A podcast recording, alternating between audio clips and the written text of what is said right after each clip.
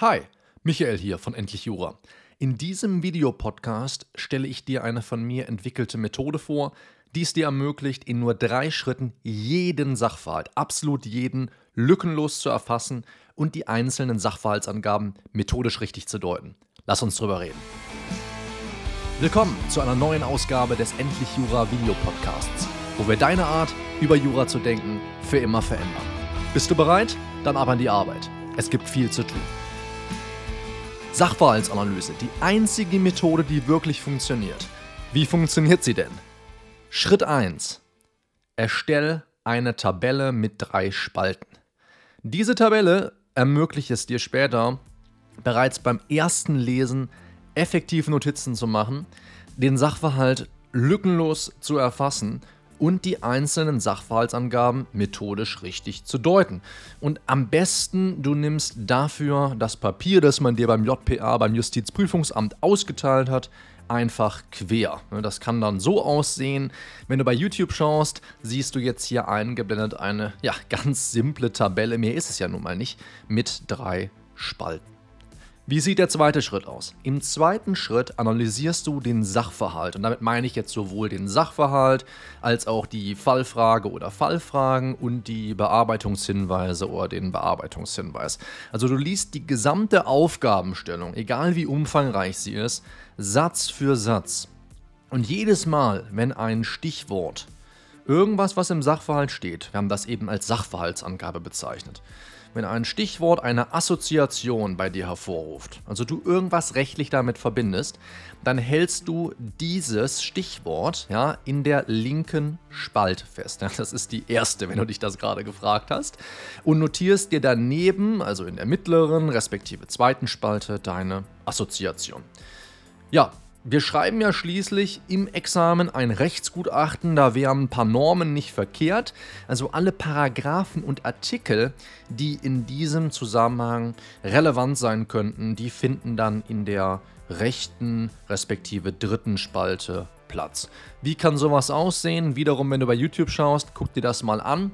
Hier haben wir einen Satz aus einem Examenssachverhalt, dort heißt es, A, B und C sind Fachärzte für Allgemeinmedizin und möchten sich mit einer ersten eigenen gemeinsamen Praxis niederlassen. So, jetzt habe ich ja gesagt, sobald ein Stichwort im Sachverhalt eine rechtliche Assoziation bei dir hervorruft, sollst du die in der Tabelle festhalten.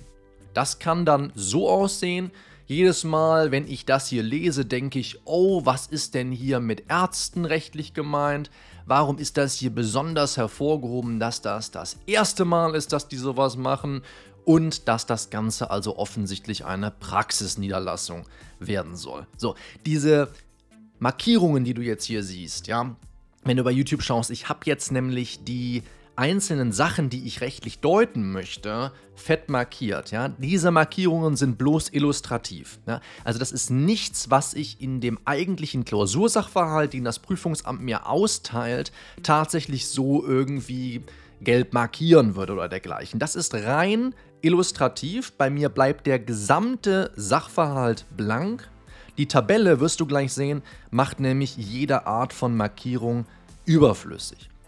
So sieht das nämlich aus. Du hast jetzt wieder die Tabelle mit den drei Spalten. Links siehst du das, was ich deuten wollte rechtlich, Ärzte, Praxis und Erstgründung. Rechts daneben in der zweiten oder mittleren Spalte meine rechtliche Assoziation. Mit Ärzten verbinde ich, dass die keinen Gewerbebetrieb machen und dass die trotzdem Unternehmer sind. Mit der Praxis verbinde ich, dass das eine Personengesellschaft irgendeiner Form sein wird, wahrscheinlich eine GBR. Und wenn die das zum ersten Mal machen, also eine Erstgründung, dann denke ich daran, dass die eventuell Verbraucher sind oder auch Existenzgründer. Und dann schreibe ich mir in die rechte Spalte, wie du jedenfalls sehen wirst, wenn du bei YouTube schaust, die entsprechenden Paragraphen dazu. Bei Gewerbebetrieb und Unternehmer denke ich an 1 Absatz 1 HGB und 14 BGB. Bei der GBR denke ich im Besonderen an die 705 fortfolgende BGB und bei Verbraucherexistenzgründer dann an 13 und an Paragraph 513 BGB, eine etwas, ja, mehr in der Kategorie Dunkelziffer könnte man die zuordnen, hier gegebenenfalls sogar in analoger Anwendung. So kann also die Tabelle aussehen. Das machst du, wie gesagt, mit dem kompletten Sachverhalt. Und dann kommen wir auch schon zu Schritt 3. Jetzt wird im dritten Schritt nämlich die Tabelle überarbeitet und gegebenenfalls streichst du dann irrelevante Informationen oder fügst fehlende Informationen hinzu. Warum ist das so? Wie funktioniert das? So, du hast dir ja schon, wie ich eben erklärt habe, beim ersten Lesen Gedanken gemacht. Und da kanntest du den Sachverhalt noch gar nicht vollständig.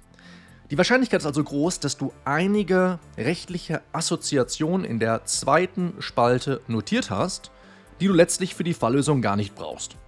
Die könntest du jetzt einfach oder sollst du sogar einfach durchstreichen. Angenommen, du hast dir Gedanken darüber gemacht, im Sachverhalt, welchen Vertrag haben jetzt der A und der B eigentlich geschlossen? Und dann stellst du später fest, na, der ist sowieso nichtig, ich muss gar nicht die Rechtsnatur des Vertrags bestimmen. Und gleichermaßen wird dir das ein oder andere wahrscheinlich jetzt erst klar, wo du den kompletten Fall kennst. Nicht jedes Stichwort ergibt ja beim ersten Lesen Sinn, manchmal braucht man etwas mehr Kontext. Vielleicht erschließt sich dir erst jetzt, dass im Sachverhalt eine zufällige Schadensverlagerung eingetreten ist und das passende Stichwort rechtlich, an das du denken sollst, ist natürlich die Drittschadensliquidation.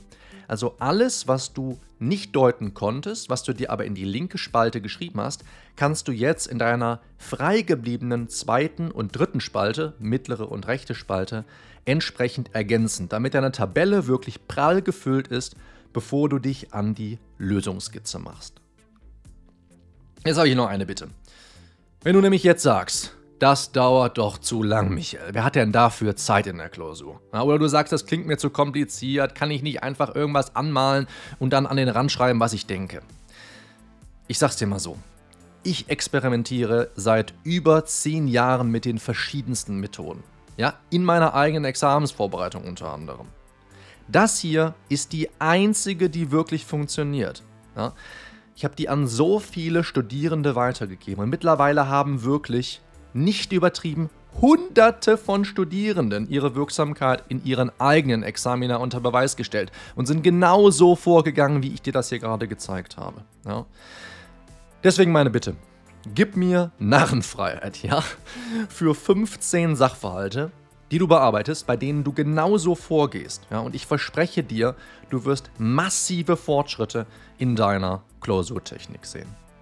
Das, was wir jetzt gerade gemacht haben, ist etwas, was ich schon lange mit Studierenden mache, nämlich in sogenannten Case Breakdowns. Wir haben die bei YouTube schon mal in einem Live zusammen gemacht. Ich biete die oder habe die seit jeher im Endlich Jura Inner Circle angeboten.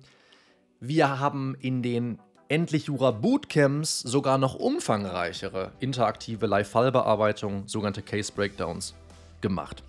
Wenn ich dir aber jetzt nur was an Case Breakdowns anbiete, wird dir das ja helfen, auf jeden Fall, aber das ist nicht das ganze Bild, was du brauchst, sag ich mal, ja. Deswegen möchte ich dir darüber hinaus geben 50 plus, ja, kommen regelmäßig neue dazu. Original-Examensklausuren mit Lösung. Jeden Monat wiederkehrende QAs für fachliche, methodische, organisatorische Fragen, was auch immer dich halt gerade beschäftigt. Ja, fünf jederzeit abrufbare Videokurse, in denen unter anderem auch das Konzept hier die sogenannte Minding-Methode, wie ich sie genannt habe, erklärt wird. Jeden Monat neue Templates, da haben wir letzte Woche im Video drüber gesprochen. Vor zwei Wochen, muss mich korrigieren. Textbausteine, tatsächlich einfache Fälle, was dir so viel Zeit in der Examensvorbereitung und auch in der Klausur erspart. Ja? Zu wissen, Typische Formulierungen, die kann ich immer hinschreiben. Oder, oder ist mir ein Minifall zu bekannt, den kann ich mit meinem Klausurfall vergleichen, dann eigenständig Argumente entwickeln. Ich muss den Streit gar nicht auswendig lernen. Ja? Und eine umfassende Datenbank aus Übersichten, Checklisten, um wirklich auch natürlich den fachlichen Aspekt dieses Studiums hervorzuheben.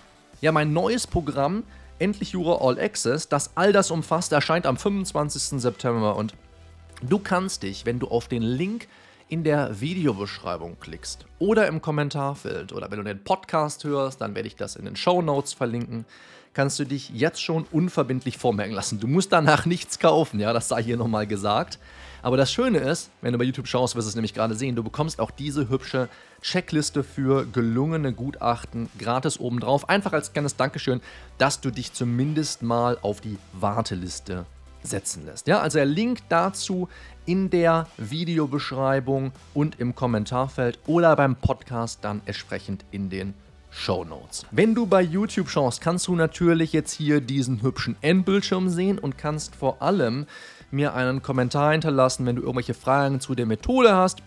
Dann werde ich das gerne auch beantworten. Wenn du jetzt weiterschauen willst, du hast jetzt den Sachverhalt analysiert, ja, dann ist ja der nächste Schritt die Erstellung einer Gliederung und oder Lösungsskizze. Ja. Und da wird schon entschieden, wie gut deine Schwerpunktsetzung in der Klausur funktioniert. Und deswegen möchte ich dir eine simple Methode im nächsten Video vorstellen, was du jetzt hier eingeblendet siehst, die es dir erleichtern wird, die Schwerpunkte in der Klausur nicht nur zu erkennen, sondern auch erfolgreich zu setzen. Viel Spaß mit dem Video, wir sprechen uns ganz bald auf dem Kanal wieder. Mach's gut, bis dahin, ciao.